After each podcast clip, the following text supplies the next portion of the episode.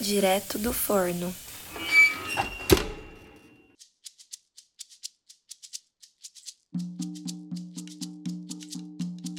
Você deve ter acompanhado pelas redes sociais, mas eu vou resumir rapidinho. Há algumas semanas, a rede de fast food McDonald's anunciou a sua nova linha de sanduíches sabor picanha, o Mac Picanha. Os lanches com esse corte de carne já haviam aparecido no cardápio da rede em outros anos, mas essa nova linha chegou com uma polêmica. O hambúrguer, na verdade, não continha picanha. É isso mesmo, o Mac Picanha não tinha a carne que dava seu nome. A única coisa que lembrava picanha ali era o molho, que simulava o seu sabor. Só que nas propagandas essa informação não estava evidente. Além do próprio nome do lanche, expressões como picanhamente delícia estavam presentes, em uma conexão clara com o corte da carne. Só comparando a divulgação dessa nova linha com os lanches de picanha dos anos anteriores era possível perceber a diferença. Em 2019, por exemplo, os vídeos e banners do Mac Picanha continham um selo que dizia Feito com picanha. Mas quando o sanduíche foi relançado semanas atrás, o selo desapareceu.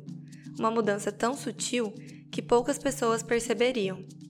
Mas além dos consumidores atentos, outras pessoas também já tinham se ligado de que a divulgação não era coerente com o produto. Em um grupo de Facebook com funcionários do McDonald's, o publicitário Itamar Taver acessou posts em que os lancheiros da rede comentavam que a carne utilizada no Mac Picanha era a mesma de outros sanduíches. Itamar, que é dono da página do Instagram Como com os Olhos, publicou os documentos a que teve acesso com a seguinte mensagem: Você está sendo enganado. A partir daí, a publicação se espalhou pela internet, ganhou os noticiários e mobilizou órgãos de regulamentação, culminando na retirada dos lanches da nova linha do cardápio do McDonald's. Bom, o assunto ficou na boca do povo e atingiu também a rede de fast food concorrente, a Burger King.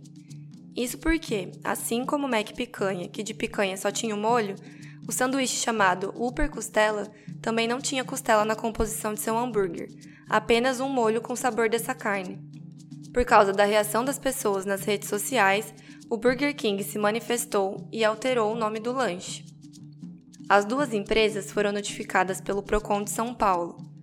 Em resposta, explicando o acontecimento por carta enviada à Comissão de Transparência, Governança, Fiscalização e Controle e Defesa do Consumidor do Senado Federal, o McDonald's disse que o consumidor brasileiro está acostumado a adquirir produtos que sejam identificados por nomes que remetam ao sabor, ao aroma e à experiência que oferecem, e não necessariamente à sua composição. Esses dois casos são exemplos de como a divulgação ou o rótulo de um alimento podem enganar ou induzir os consumidores a interpretações erradas. E também de como a gente acaba ingerindo alimentos que têm uma composição muito diferente daquilo que nos é vendido. Para falar sobre o assunto, a gente convidou a Laís Amaral Mais, nutricionista e supervisora técnica do Programa de Alimentação Saudável e Sustentável do IDEC, o Instituto Brasileiro de Defesa do Consumidor.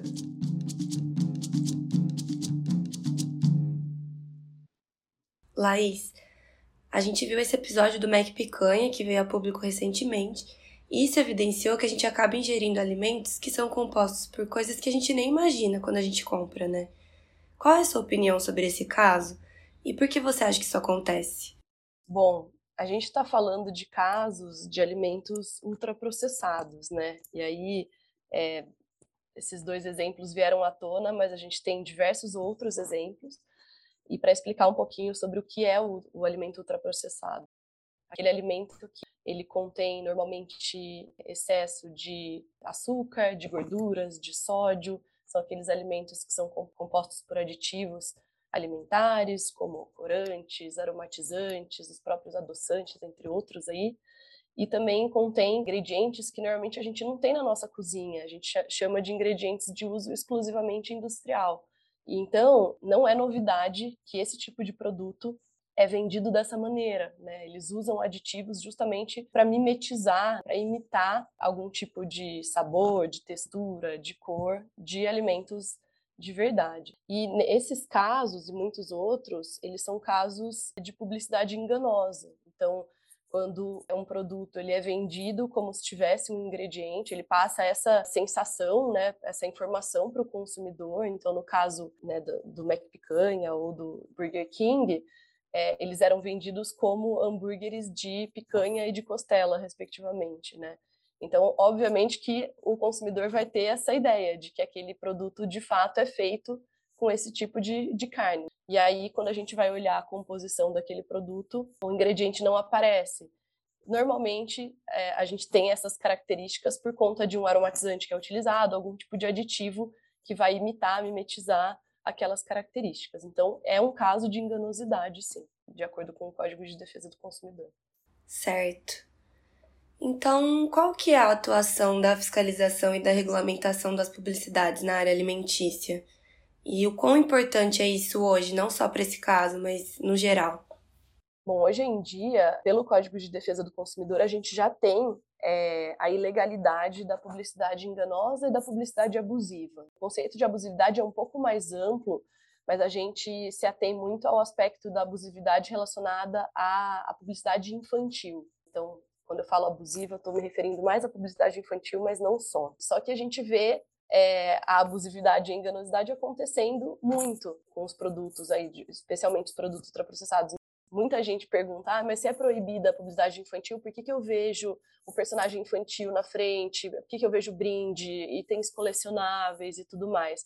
Então, o que, que acontece? Apesar da gente ter essa proibição pelo Código de Defesa do Consumidor, a lei nem sempre ela é aplicada da maneira que deveria, né? Então aí é a importância da gente fortalecer a lei já existente, né? Sensibilizar os atores do direito que lidam com essa regulamentação, né? Capacitá-los para ter os olhos abertos em relação a essas práticas e a importância também da gente ter denúncias, é, julgamentos em relação a essas situações para que a gente tenha precedentes, né? Que a gente chama aí no direito de jurisprudência, para que cada vez mais casos é, sejam julgados então, é, é muito importante que a fiscalização, o monitoramento sejam feitos. Né? A gente tem aí algumas instâncias aí, né, do governo que são responsáveis por isso, em diferentes formas, mas a gente tem os PROCONs, a gente tem os ministérios públicos, a gente tem todo o Sistema Nacional de Vigilância Sanitária, que vai envolver tanto a Anvisa como as visas locais. A gente tem esse sistema acontecendo, nem sempre dá conta de, de tudo, e acho que também é importante dizer do nosso papel como cidadão também, da gente também fazer a denúncia para que tenha consequências, né, para essas situações e para que isso não continue acontecendo. E Laís, nos casos em que a publicidade legal ou enganosa é denunciada e confirmada, quais os próximos passos? O que, que acontece com as empresas que são denunciadas e têm essa denúncia comprovada? É, em relação à, consequência que pode ter para a empresa, são diversas, na verdade, depende muito do órgão, depende muito do denunciante é, e do tipo do, do, caso em si, né? Então, é, no, nos casos do McDonald's e do Burger King, aí né, teve ou é, a retirada da linha do mercado ou mudança de nome para deixar a informação mais clara para o consumidor. Isso pode ser uma questão. É, pode ter multa forma de dinheiro mesmo, que a empresa vai pagar. É, pode ter a necessidade de uma contrapropaganda, por exemplo. Então, a contrapropaganda, ela se refere a fazer a mesma publicidade, a mesma propaganda que foi feita e que causou dano ao consumidor, só que ao contrário. Vou dar um exemplo fictício. Então, aconteceu uma publicidade enganosa é, num, num, comercial da novela das nove da maior é, rede de TV aberta. Da, da, mesma forma que essa publicidade aconteceu dessa maneira, a contrapropaganda vai ter que acontecer nos mesmos termos, então no comercial da novela das nove da maior rede de TV aberta, trazendo a informação verdadeira. Então, por exemplo, se fosse o caso do, do Mac Picanha, então esse hambúrguer não, não é composto de picanha. Então, isso seria um exemplo de contrapropaganda. Bom, a gente sabe que a legislação brasileira é bem criteriosa com relação à rotulagem dos alimentos. Mas na prática, como a gente pode identificar quando as empresas estão ultrapassando os limites e aquilo que está ali, aquela informação, tanto no rótulo ou na propaganda, passa a ser enganosa? Bom, é, qual foi o caso né, é, que aconteceu de uma denúncia que o próprio IDEC mesmo é, realizou que também foi um caso de publicidade enganosa e muito parecida com a situação do Mac Picanha e do hambúrguer do Burger King. Foi um caso que foi é, denunciado no segundo semestre de 2021 é, e foi um caso da, dos biscoitos e do cereal matinal da Nesfit, que é da Nestlé. né? Uma linha que tem esse apelo de saudabilidade e tal.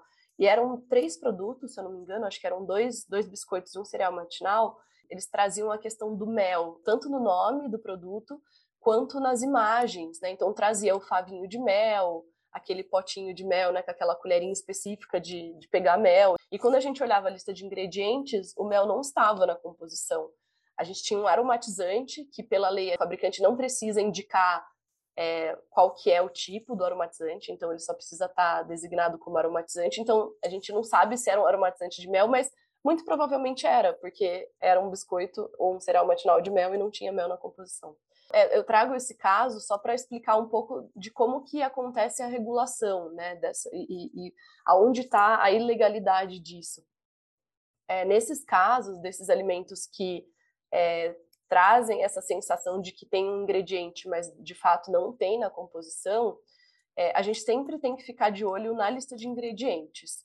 Né? É um, um dos aspectos mais importantes que a gente tem no rótulo hoje no produto é, como o próprio nome já diz, ele traz é, uma lista de todos os ingredientes que compõem aquele produto na ordem decrescente, ou seja, o primeiro ingrediente da lista é aquele que está em maior quantidade, assim sucessivamente, e os últimos ingredientes, né, não tem a questão da ordem de quantidade, mas sempre por último aparecem os aditivos alimentares, que para ficar mais fácil para o consumidor entender, normalmente eles terminam com anti, corante, aromatizante, emulsificante, conservante. Então, são diversos os tipos aí que vão trazer diversas características e então, se a gente olha a lista de ingredientes, a gente não vê o ingrediente que está sendo referenciado na parte da frente da embalagem, com uma publicidade bastante ostensiva, é, é, um caso de publicidade enganosa, né? E se a gente identificar ali o aromatizante, provavelmente esse aromatizante se refere àquele ingrediente que não está ali na composição. Então, essa é uma maneira que o consumidor consegue identificar. E a ilegalidade está na questão de ser uma, uma publicidade enganosa. Ele me dá a sensação de que aquele ingrediente está presente e quando eu vou ver não está.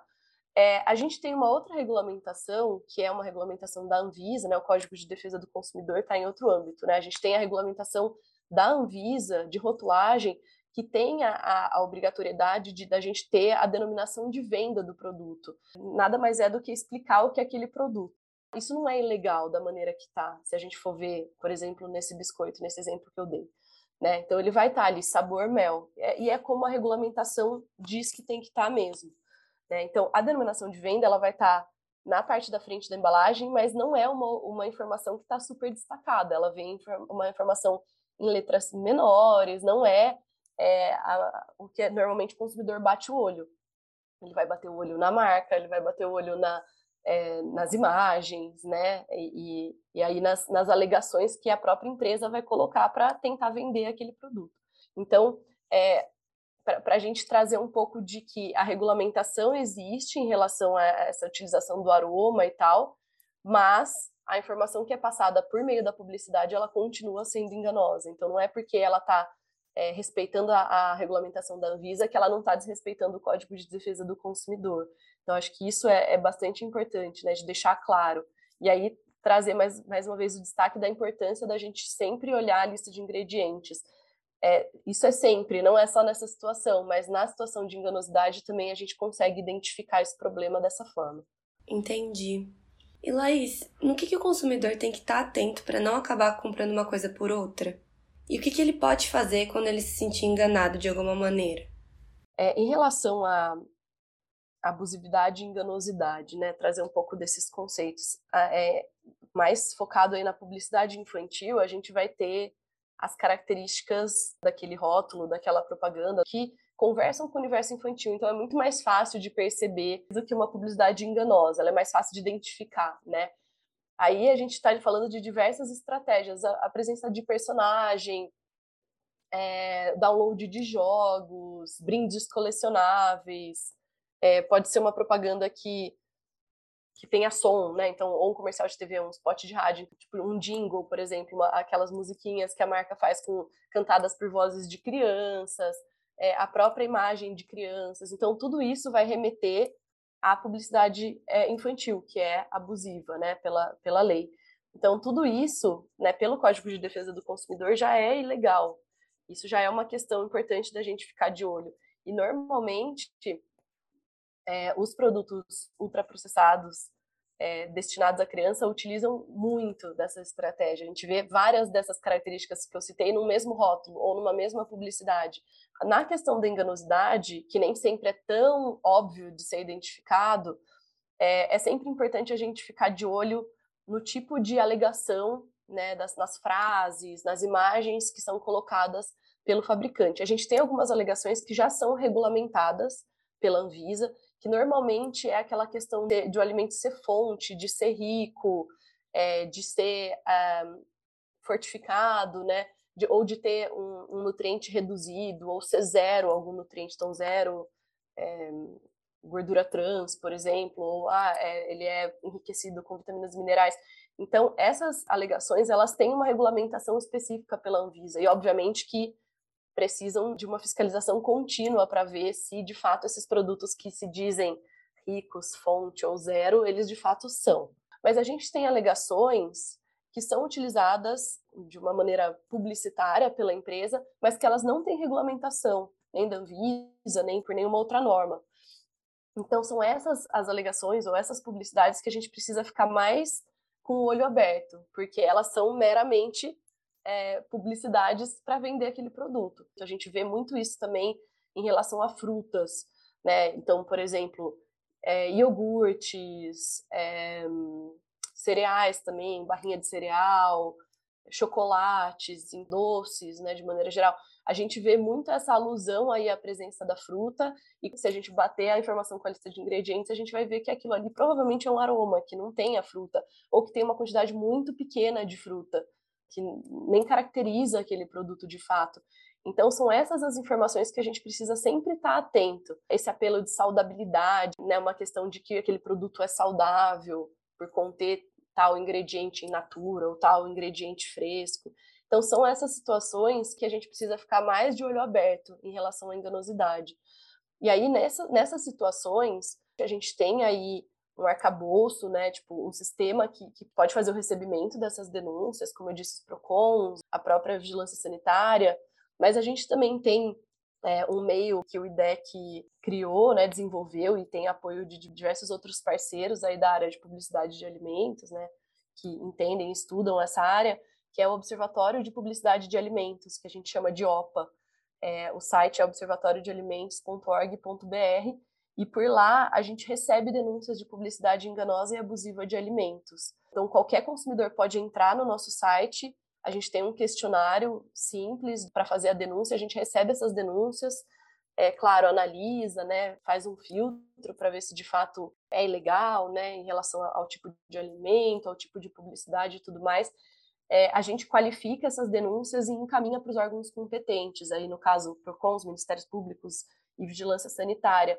O exemplo que eu dei da Nesfit foi um exemplo é, que, de, de, denúncia que veio pelo OPA e que a gente acabou encaminhando pelo OPA para o pro PROCON. A gente tem outros exemplos aí que já aconteceram, a gente também teve um bolinho pronto que também tinha publicidade infantil e a gente também, a última que a gente fez foi é, um produto é, parecia ser um suco, né? Ele era um, um produto para bebê, mas ele tinha uma quantidade de fruta muito pequena que não caracterizava nem como suco, nem como refresco, nem como néctar, nenhum tipo de bebida de fato dentro da regulamentação. Então, e, e, trazia toda essa alusão da fruta presente no produto. Então, também é o caso de uma publicidade enganosa.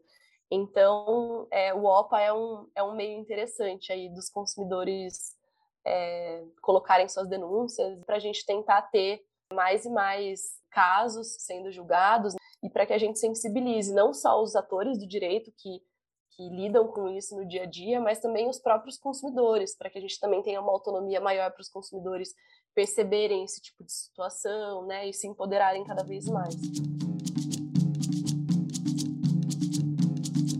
Bom, por hoje é isso. Eu agradeço a você que ouviu a gente até o final, e se quiser mandar mensagens, opiniões ou sugestões, é só entrar em contato com a gente pelo e-mail pdccast.unicamp.br ou então nos nossos perfis do Instagram e do Facebook. É só procurar por arroba prato de ciência. A produção e apresentação desse episódio são minhas, Bárbara Paro. A edição e revisão do roteiro foram feitas pela Ana Augusta Xavier, A edição de áudio pela Ellie Dantunes, que é bolsista SAI Unicamp, e a trilha sonora de Tavinho Andrade. A imagem de capa desse episódio é de Pedro Bastos. O Prato de Ciência é um projeto da Secretaria de Extensão e Pesquisa da FEA, apoiado pelo Serviço de Apoio ao Estudante da Pró-Reitoria de Graduação e pela Pró-Reitoria de Extensão e Cultura da Unicamp, através do segundo edital de apoio a projetos de extensão ProECPEX 2020. A coordenação é do professor Anderson Santana e o apoio administrativo da Laís Glaser. Agradeço a Laís Amaral Mais pela entrevista e a vocês pela audiência. Até o próximo episódio!